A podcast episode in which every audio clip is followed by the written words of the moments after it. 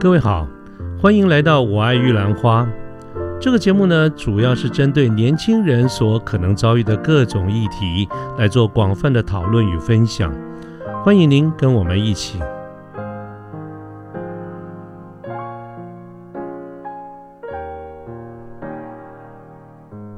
特特殊通道，比如身障人士，有时候你那舞台就要特别做一个坡道，这些其实都要钱。那更不用说今天一个大型的展览，像如果南港展览一馆要办一个专业展，它工读生夯不啷当就要一百个以上，这一天的对啊，一天的成本下来其实非常的可观。那再来又不能又不能让他们连做超过五天，所以你如果展览到第六天，那个成本都是很可观。再来，我们通常都用廉价办活动。问题是廉价牵涉到国定假日，薪水又两倍。哎，为什么不能超过五天？你刚刚有讲到五天。嗯，就是劳基法有规定。哦哦，是指的这个 部分哈，是是是，了解了解。所以你看，做这一行就是连法律常识也要你们控一点，你们牵涉到好细啊。对，成本的控管啊。对，这个就很重要。然后你现场的管理。比如说，像我们刚刚说，有哦在书展有一块啊，就是因为书展的氛围就不太适合有修 girl。如果参展厂商自己本身请了修 girl，你就要做管理。那这个本身要有一些设计的流程，还有这些规范，那你要不要跟他收押金，去呃签字住说他在现场要遵守秩序？这些是。跟展物相关的很大一块的费用，一般的人会忽略，可是这一块很重，因为光人力成本就很高，那更不用说这临时人力，那整年度在办理这些活动的正职人员，他的薪水也不少啦，对不对？然后你他还要你还要发奖金啊什么的，那可能活动前有时候人手不够，可能要再请两到三个专案，这些费用啊，其实真的。嗯，也会都会花到。我就说你们是高薪嘛，你又不是，你又说不是。哎，嗯，你刚才自己说的。哎，就是呃，要要要累，要做久一点哦，好不好？不要某个门槛跨不过去，你就会永远那样。因为其实国内对一般企划专员一一一零四也都查得到嘛，就平均水位就大概三万五到四万五中间。但是你一定要记得。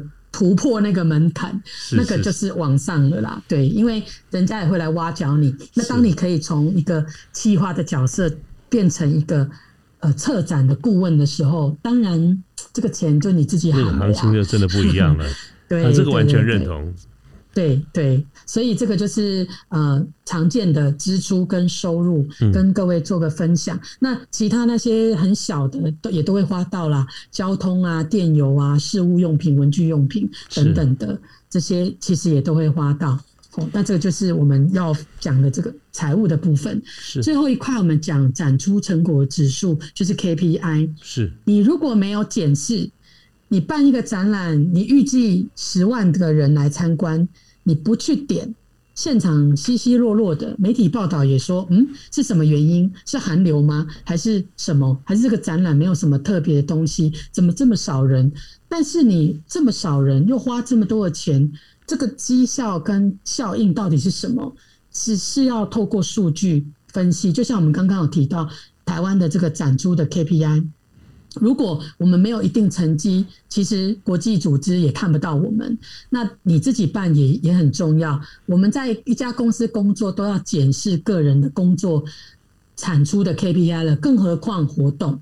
活动的 KPI 会决定到底这个活动值不值得再办，方向对不对，要不要做修正、做调整，然后邀请的对象是不是错了，这些都是要有一个数据去做。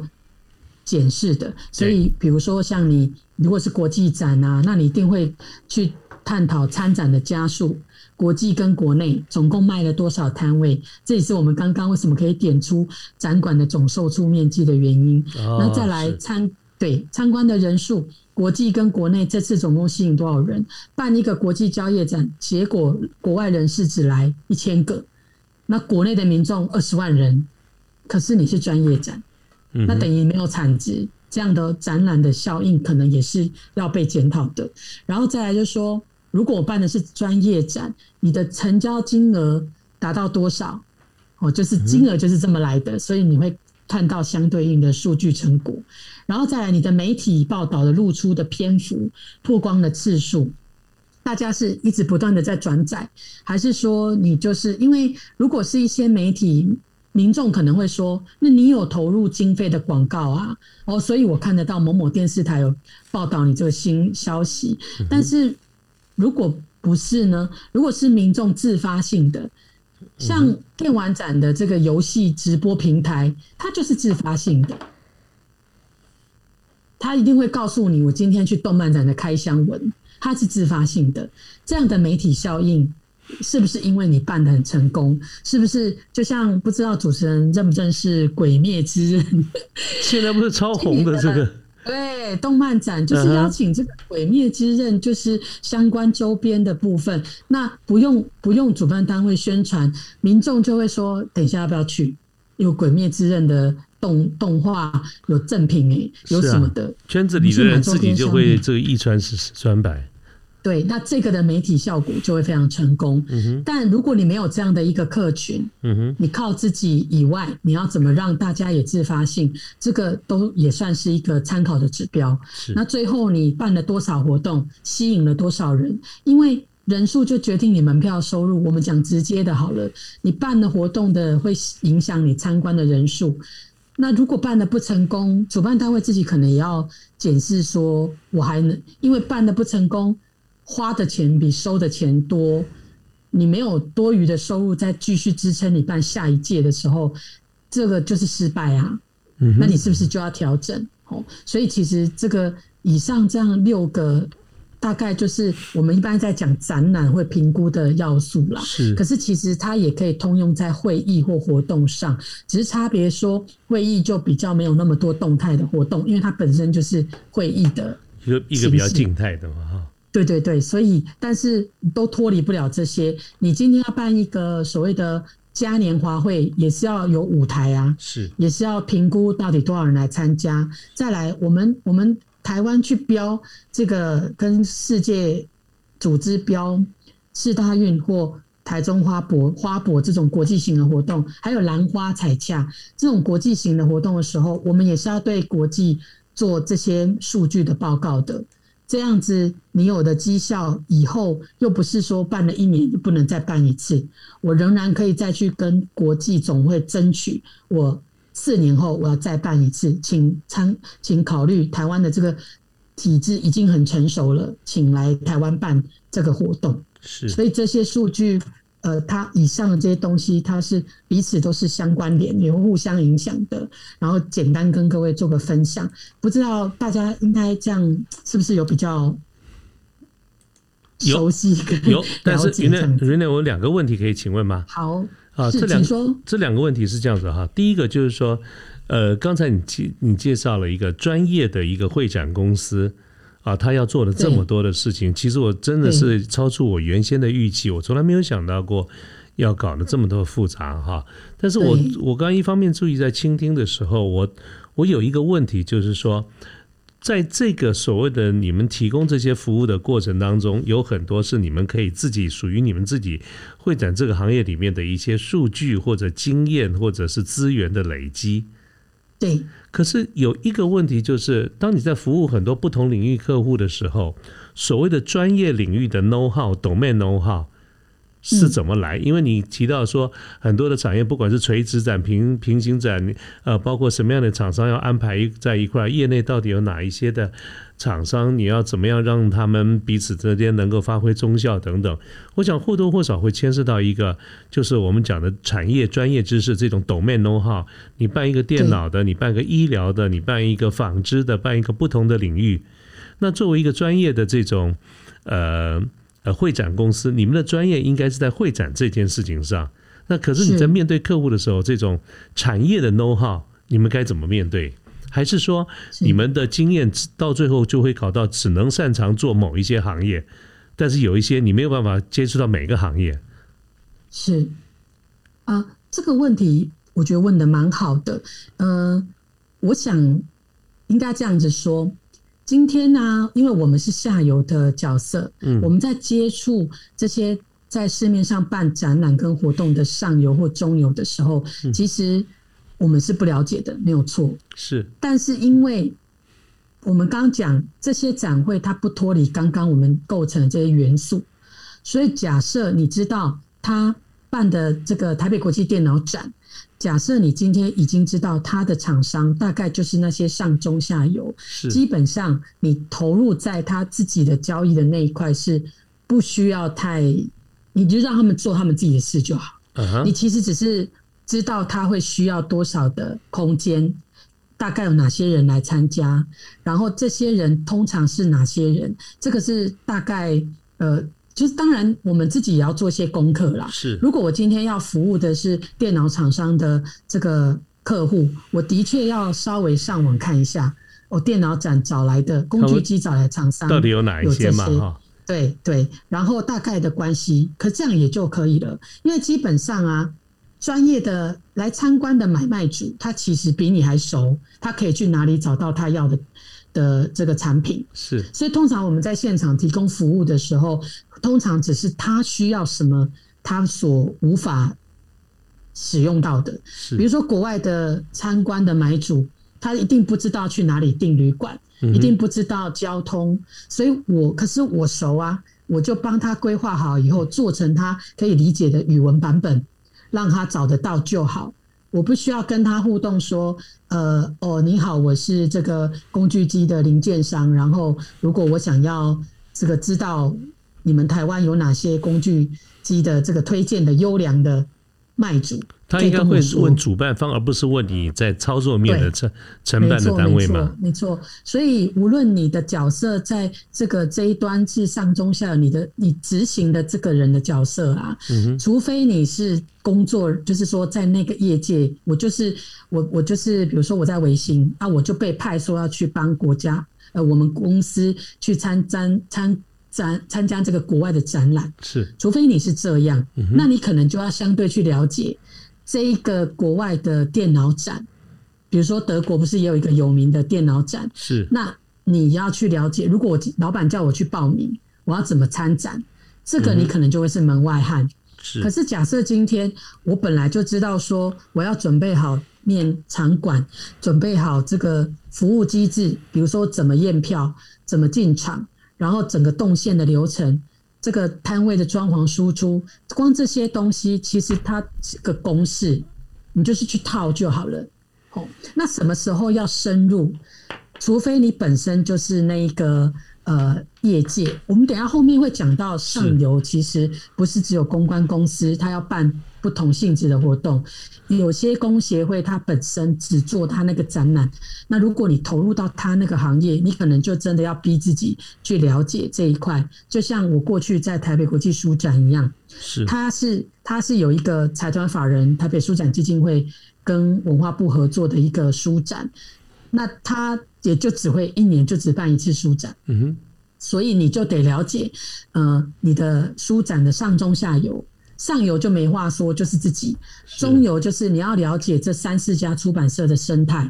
我不是出版界的背景，可是我因为呃投入这个企划的角色以后，我必须还有展务。管理这个现场的角色，我必须要了解说，哦，原来啊，出版社其实他们通常是在展出的样貌是怎么样？他们在跟你做交易的时候，并不是像应酬角度，他可能是透过一些意识形态的宣传，那让你知道说我为什么要做这件事情。那个时候，你可能就要你就自己要做点功课，从上中下游去，包括通路出版社，它跟通路之间的一些。呃，情境你就很了解。那如果说你像我们本身，我们公司的角色是下游，或者是可能很多人他本身就已经在下游了，那他们去跟各个产业、各个会展做链接的时候，他只是在提供他自己专长的服务而已。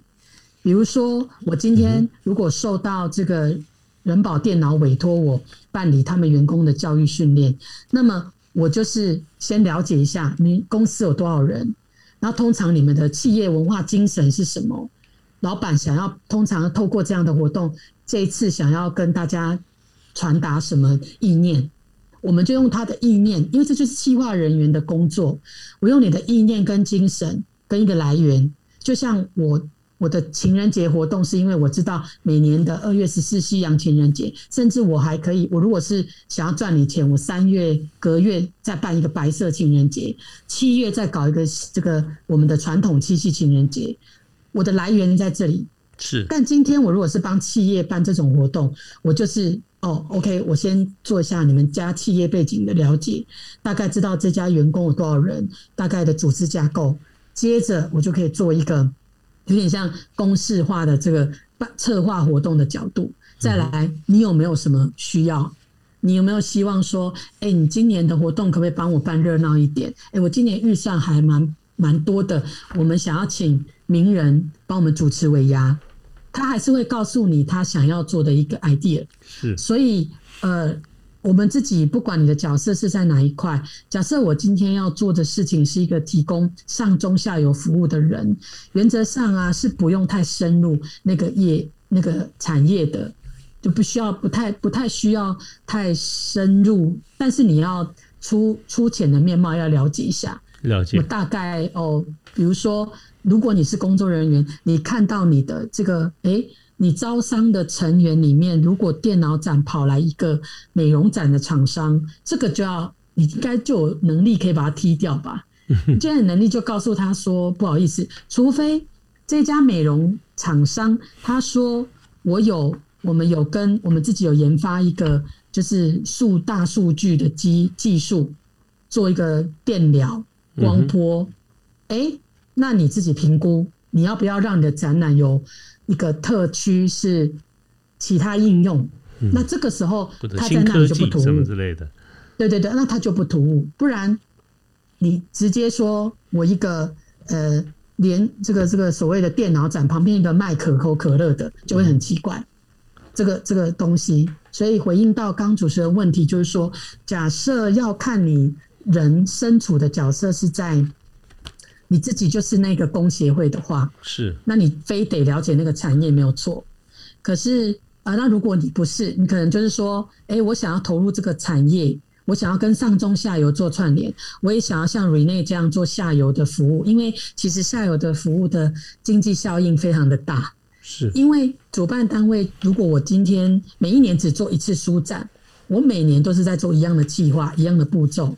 但是我今天如果是下游单位，我可以，如果我都是旅行社，我这个时候就会去找公关公司、会展公司说：“请问你们什么时候要办国际型的活动？要不要透过我们旅行社帮你们办理国外人士的这个订票、出票的作业？我们也有住宿的资源，也可以帮你们设计行程，甚至有会讲英文或日文的导游。”旅行社就可以这样玩，那这个就是，那他不一定要去了解说，呃，诶，电脑展都请哪些厂商，只是说，当然，比如说旅行社的导游或领队在带团的时候，他也许要了解一下，呃，哦，这这一批客户其实都是专业人士，他们本身的企业背景、专业背景非常的强，比如说都很了解工具机展，那你自己是要。跟他聊工具机相关的话题来带你怎么行程，还是说就就不用就单纯介绍台湾，哦，或者是跟他分享，哎，这个就是很浅的，大概略知一二就可以。那如果你是投入到主办单位，那么很抱歉，你可能真的就是要下一点苦功。可是通常在那样的角色啊，你的高度跟深度还有宽度也会比较多，比较大。因为你就是自己的角度是在上游这样子，对，了解，谢谢 Rene。刚刚你刚刚你的回答跟我要问的第二个问题有关，因为你刚才在第六点你曾经谈过，就是说我们整个的这个会展的 KPI，包括参观的加速人数啦、成交金额啦、露出的篇幅、曝光啦等等这一些，这些是指的主办方的 KPI，还是你们是承办的公司的 KPI？呃，通常指的是主办方的 KPI。OK，所以那那那这样子我就懂了，因为我想说，如果你按照刚才的这个角度，能够更深入的掌握，应该是指的主办方才会去关心跟抖面有关的那些事情，这些责任不会加在你们承办就是操作面、执行面的这个公司的上面啊。对，通常是不会，通常是主办单位，因为他的角度是评估要不要再办下一次，是，可是我的角度是评估，拜托他要有下一次。那人家怎么看你们的绩效呢？如果你说刚刚讲的参观加速人数是靠主办方去宣传，而在他给你的预算之下，你尽量去做了。那今天不管是加速啦、人数啦、成交金额理想不理想，假设也怪不到你头上来。啊，那他们怎么看？你们是一个承包承包单位嘛？那你们的绩效又是怎么看的？承包单位通常是看服务品质啊哈，呃，以及客诉率。比如说，因为像对像我们帮他们做服务，是因为我们可以做到现场。我比如说，我提供人力，我的我的现场工作人员面对消费者的时候，我的服务做得好不好？如果我今天是装潢厂商，我在帮你贴这个输出，或者是现场摆放那个导引设计的时候，它会不会下雨天一踩上去就滑倒？它一滑倒就就。现场公公共安全产生，这时候我们来厘清责任的时候，就是主办单位可以对我们做一个最大的绩效检视。然后，比如说，假设我今天是找这个保全清洁公司，那民众如果来客诉说，为什么你这个展场的厕所都没有清？哦，所以他其实靠的是这些，就是说你提供的服务品质，还有民众有没有做这个客诉率。那假设你是委托一个行销公司帮你的展览做做。行销，他就会说：“来，我你你当初报价给我的预算有公车广告几幅，然后路线台北市、台新北市出现到多少次，以及你实地要去看说真正出现那个路口有几次，几点几分有几次，然后你做的这个电视播出的每一段都要截图给我看。”他就会去检视你的一样，他的报道露出的篇幅，除了他自己去网络上统计之外，他会透过他包下包给下游的这些公司回报给他的这些数据去做一个加总，去做整合，那他才能跟你检视。检视完，他透过下一年度别人的报价来知道说，哦，去年我十万块包给你，只有做五篇报道，你最后的产出只有五篇，结果今年人家来跟你做。竞争的时候，他说十万块他可以做十篇，嗯哼，所以他其实是透过，比如说他要你做什么服务，你的确现场也要相对做好这些服务。那这些服务他自己是，如果说要讲他直接会感受到的，可能比如说像你的装潢配色输出的品质不好，或现场帮他盖的这个一些公共区，哎，怎么摇摇晃晃的，这个是他直觉去对你做检视。但他如果要对我们这些下游厂商做检视的时候，最棒的当然就是客诉，有没有客诉？对，或者是有没有民众反映？哎。很棒哎，然后这些参展厂商他在现场的感受是什么？就是我们逛展以前传统是验票、撕票、画票嘛，对，那现在已经可以用悠游卡、手机去逼就过去了啊。嗯哼，所以民众感受上，他就会可能你在统计他，因为主办单位通常会做一个问卷调查，问来询问你这一次，呃，就说。参展的感受，哦，品质，然后有没有达到你要达到的目的，上面就会看到我们这些的绩效，他再来评估，说是继续找我们服务，还是在找厂商来比价，那你的创新程度，类似是这样的部分，对，了解，对，OK，好，这样子我就懂了。我的我在想说，啊，这个就这个问题其实就跟刚才我第一个问题是连在一块的，好，是的，是的，好，谢谢 Rene。对，不会。对，那呃，当然，大家以上就是对大家在对会展产业有一定的了解之后，其实你应该大概就可以知道说，这个产业它能够创造的就业机会，它是来自于它本身可以链接到的上下游的产业的规模跟数量，它非常可观，非常惊人。所以这接下来这一段，我们我们来谈，就是说我。我们如果想要投入会展产业，我想大家听了这么多，应该不不是说闲聊。我相信有人在关心说：“好，快点，我那我想要投入，很多怎么选？很多人会这样想，对，很有兴趣。我怎么选？对我要怎么选？那呃，哪一个比较适合我的人格特质？那哪一个是我比较容易切入的？或者是我要转行，我是从哪里切入？所以我想这一节我们就来讲这一块，就是说，因为呀。这个角色定位真的太多了，非常的丰富多元，所以你当然就好选，不用说跳。像像我我以前学商，然后现在要走会展，虽然碰了很多客户，可是不代表我能够投入生技产业或工具机产业，我就没有办法。哦，所以，所以，可是会展产业的好处是说，你从哪一个行业来呀，哪一个行业出去都是可以的。它的好处在这里。对对对，所以我们就从。刚刚我们一直在讲的上中下游来切入比较清楚。既然讲到上游，就讲到主办单位。那我们刚刚也有提到，呃，在国际间会对这个主办单位有两个名词，各位可以有点印象知道一下。第一个是专业会议筹组公司 （Professional Conference Organizer，PCO），然后专业展览筹组公司 （Professional Exhibition Organizer，PEO）。所以当你听到，哎。这个展览的 PCO，呃，这个会议的 PCO 是谁谁谁，你就知道啊，这个我听过，他就是他的主办单位，就是专业会议筹组公司。那如果是比如说台北国际电脑展的 PEO，那他就是台北那个电脑那个电脑工会。哦，所以这个就是主办单位。那展馆的经营者，你也可以去，比如说冒协，就是一个标准的展馆经营者。他他，因为他展经营展馆，不见得只有出租他的展馆。他你看他自己也做了很多自办展，然后比如说会展产业相关的会展本身的工协会，或是产业的工协会，就像我们刚刚说书展基金会、电脑工会、进出口协进会、连锁加盟协进会、电器工会这些建材建建材展工会，这些就是标准的。自己就是一年可能做一到五个展，自己本身就是自己展览产业的工协会办的展览，这个呢你也可以去，只是说这样就变成说你碰到的展览就就是那个展而已。嗯嗯。但是如果你本身就对那个行业有向往。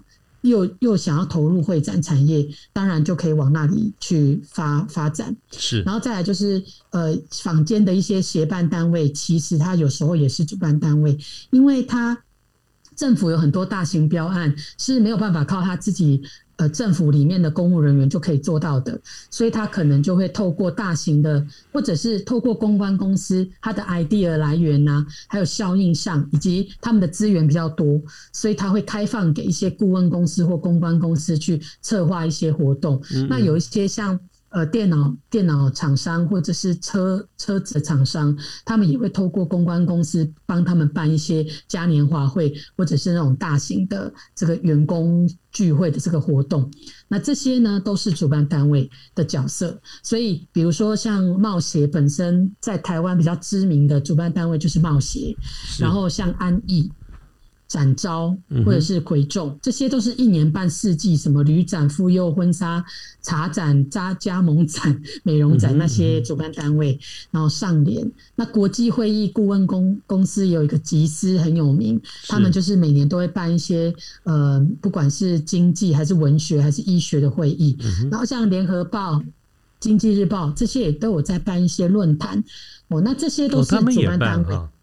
他们也办，甚至联合报、今日报现在也会办一些呃，就智慧智慧这个 IP 展的这个授权，他们也会去进一些像比如说可能那个画家的画，常常有时候在历史博物馆啊，或者是在哪里都会办一些这种，他们也有在做这些展览，因为其实现在的嗯会展形式很多元。那内容啊，其实民众也很挑剔。如果你不办一些比较有趣或吸引人，他你骗他一次就够了。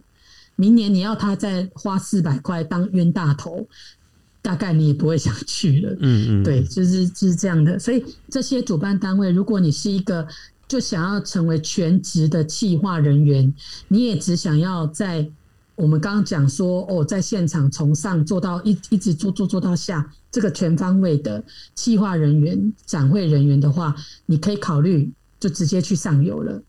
哦，那我们讲，如果说没有，比如说我想做企划人员，但是那样的角度真的太大太广了，那可能我们就往中游去。可是中游没有会展产业的中游，我们刚刚有讲，其实就是各行各业的参展厂商。所以很简单，假设呃听众们本身就是做假设就是维新、阿素斯，或者是本身就是保险公司，本身就是参展厂商了。那这个时候，那你我要怎么跟会展产业链接？就是你可能有机会要帮公司规划去参加国内或国外的展览，对吧？假设你是业务，你有你有机会会被分派这个工作哦。来六月份的台北国际展，记得去报名参展。明年十月在德国和挪威的电脑展，那记得去报名。那这不是报名而已，你要买多少摊位要跟老板讨论的。那你买二十个、四十个啊，里面要做什么？那这些装潢的费用，还有呃，主办单位的角色就会通知你来选摊位。嗯。这个就是我们刚说，你怎么知道它的位置在出入口？有时候是主办单位安排，有时候是用抽签的。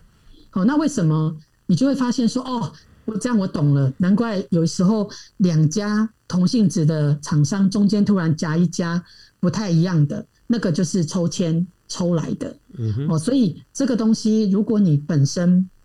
在各行各业也想碰一点这个会展产业的话，你的角色通常就是规划办理展览，甚至你要帮忙办理活动，或是代表公司去参加活动，这些你本身就是在做一些就是会展产业的角色了啦。只是你的周边服务的层面就只能用到下游，你不需要像上游一样去在乎说这个活动到底有多少人来参观，你只要在乎你自己的摊位有多少人来。然后有没有卖卖到就成交的订单？那某种程度你也是自己的摊位的主办单位啊，所以以上的那些元素当然都跟你有关。哦，呃，因为录制时间的关系呢，我们节目是分段的播出的，所以欢迎各位继续收听我们后面的各期节目。